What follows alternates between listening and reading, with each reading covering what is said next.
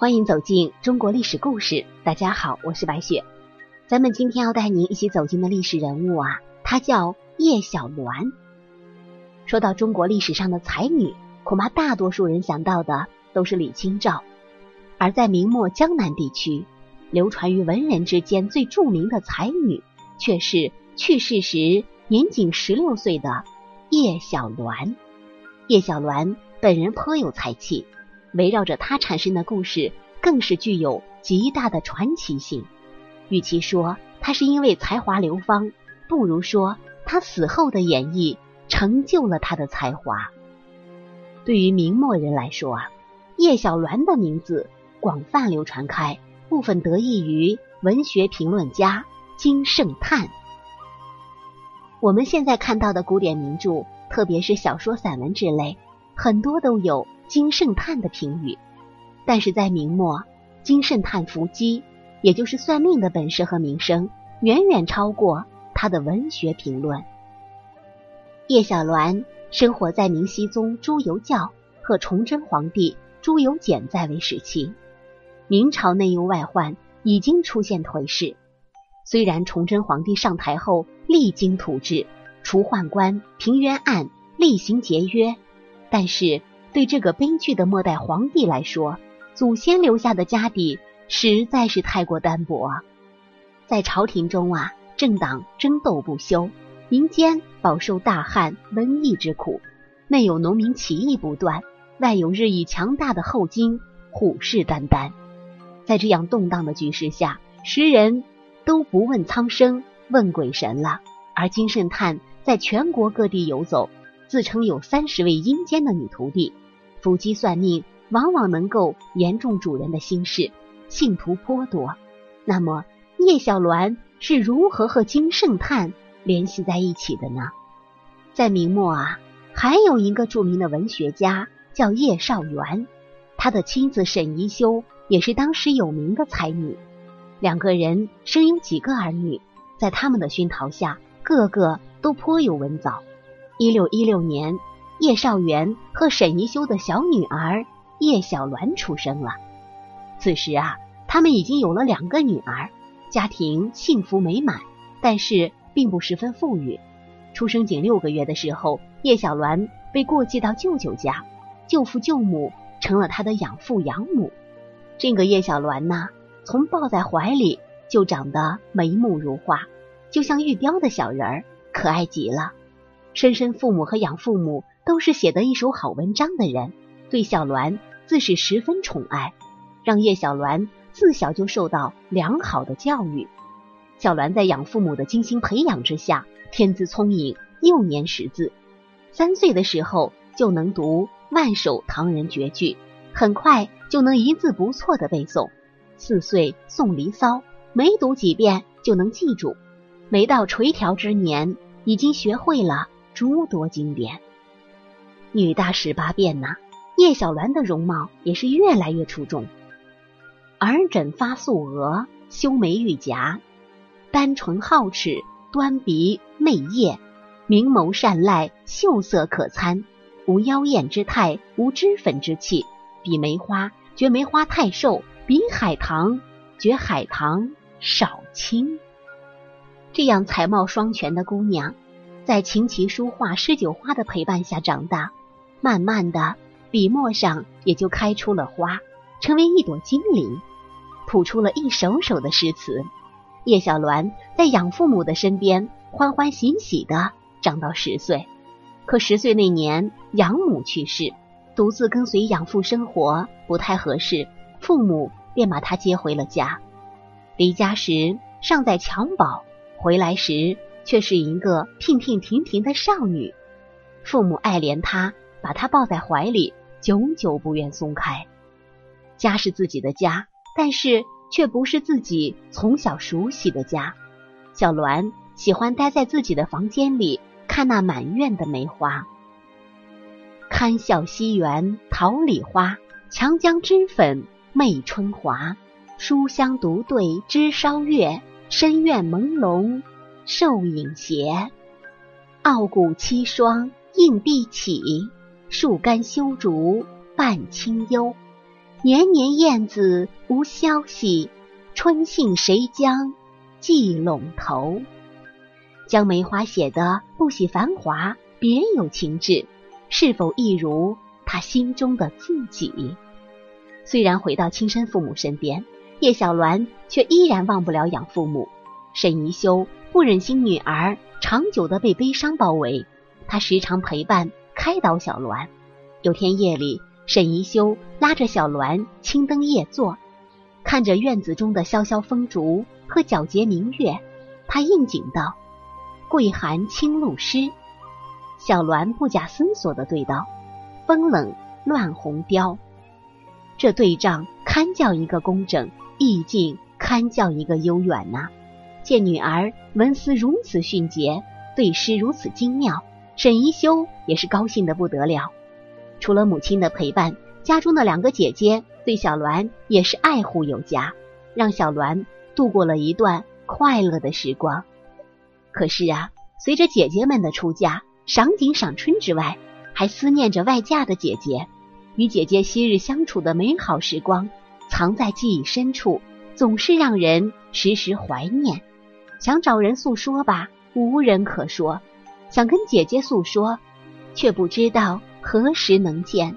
唯有在笔墨上写下一笔一笔的思念。叶小鸾不同于一般的女子，她性情高洁，不喜繁华，通晓佛理，志在博古通今。家境清贫的小鸾不在意有没有新衣裳，也不在意有没有首饰，倒是父亲见他日日穿着旧罗裙，觉得委屈了他，想办法去置办。小鸾知道后，对父亲说：“金钗不群，平世之常，父何自苦为？”叶小鸾爱好清幽，十四岁时学会下棋，两年之后又跟族中善弹琴的姑姑学会弹琴，每日里自由自在，和姐妹们一起临帖画画、弹琴下棋、写诗作词。叶小鸾虽然品性高洁。却并不拒人于千里之外。实际上，他是一个温柔宽和的人。有时家中侍女犯错，小鸾也从不严厉苛责。就这么长着长着，小鸾也到了怀春的年纪。哪个少女不怀春？小鸾也不例外。已到适婚年龄的小鸾，希望遇见美好幸福的爱情。但是现实的残酷，如养母不美好的婚姻。姐姐们不幸的婚姻，让他对爱情婚姻的美好憧憬蒙上了一层灰纱。小兰渴望找到属于自己的爱情，但她也深知那是不可能的，因为父亲在她回到这个家不久，便帮她定了婚事。她的未婚夫是昆山净身张鲁维的儿子，家境不错，却不是他想要的爱情。有一天，叶小鸾正在家。家中忽然来了几个带着礼物的陌生人，原来是旭家带了崔庄的嫁妆前来商定婚期，想早日娶小鸾过门。小鸾当天就病了，婚期越近，病情越重，女儿卧床不起。叶少元不是不心疼，可是吉日已经选定，旭家派人来催，他也没有办法呀。小兰此生随性洒脱，追求自由。这样的姑娘怎么会愿意盲婚哑嫁？怎么会自愿走进婚姻的牢笼呢？可是她无能为力呀，在封建礼法的约束下，她的意愿远没有父母之命、媒妁之言重要。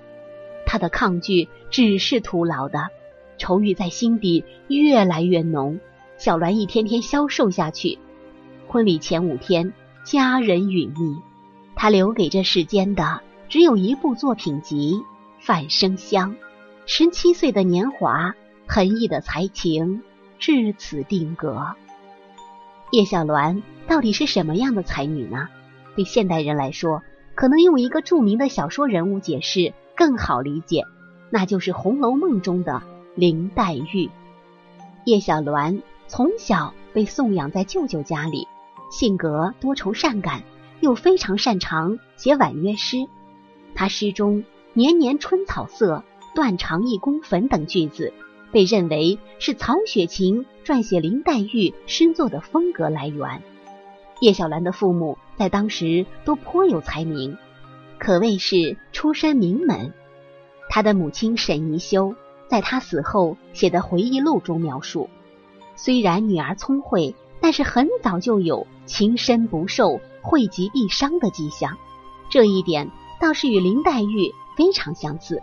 林黛玉所写的诗句虽然美，但是往往透着一股伤春悲秋的哀伤情绪。而叶小鸾的个人诗集《反生香》中，记录了他两百多首诗词和序记等杂文，无一不透露着悲凉的情绪。叶小鸾本人年少早夭，他的父母请金圣叹伏击，金圣叹以文笔颇佳的诗句与叶小鸾的父母对答。被当时的文人传为佳话。金圣叹伏击称叶小鸾本是月宫女侍书，这让本来在当地就颇有知名度的叶小鸾名声传出江南。金圣叹在给叶小鸾伏击回答叶家双亲问曾犯吃否时，回答道：“免弃珠环收汉玉，细绢粉盒葬花魂。”扔掉首饰盒里的珠玉，用来葬花，这是叶小鸾的吃，也是林黛玉在《红楼梦》中的吃的代表行为，而这也是很多人认为叶小鸾是林黛玉原型的证据之一。虽然曹雪芹生活的年代与叶小鸾相隔了一个世纪，但是曹雪芹从小在江南长大，很可能对这位流芳后世的明末才女有所耳闻。而金圣叹伏击叶小鸾这样为世人所津津乐道的故事，也极有可能被他借鉴。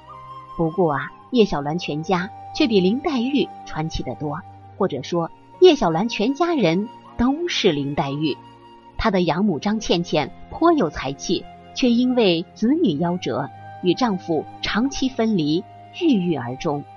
她的姐姐叶丸丸听说妹妹早夭，悲伤过度而死。母亲沈宜修接连痛失爱女，也带着对子女的怀念撒手人寰。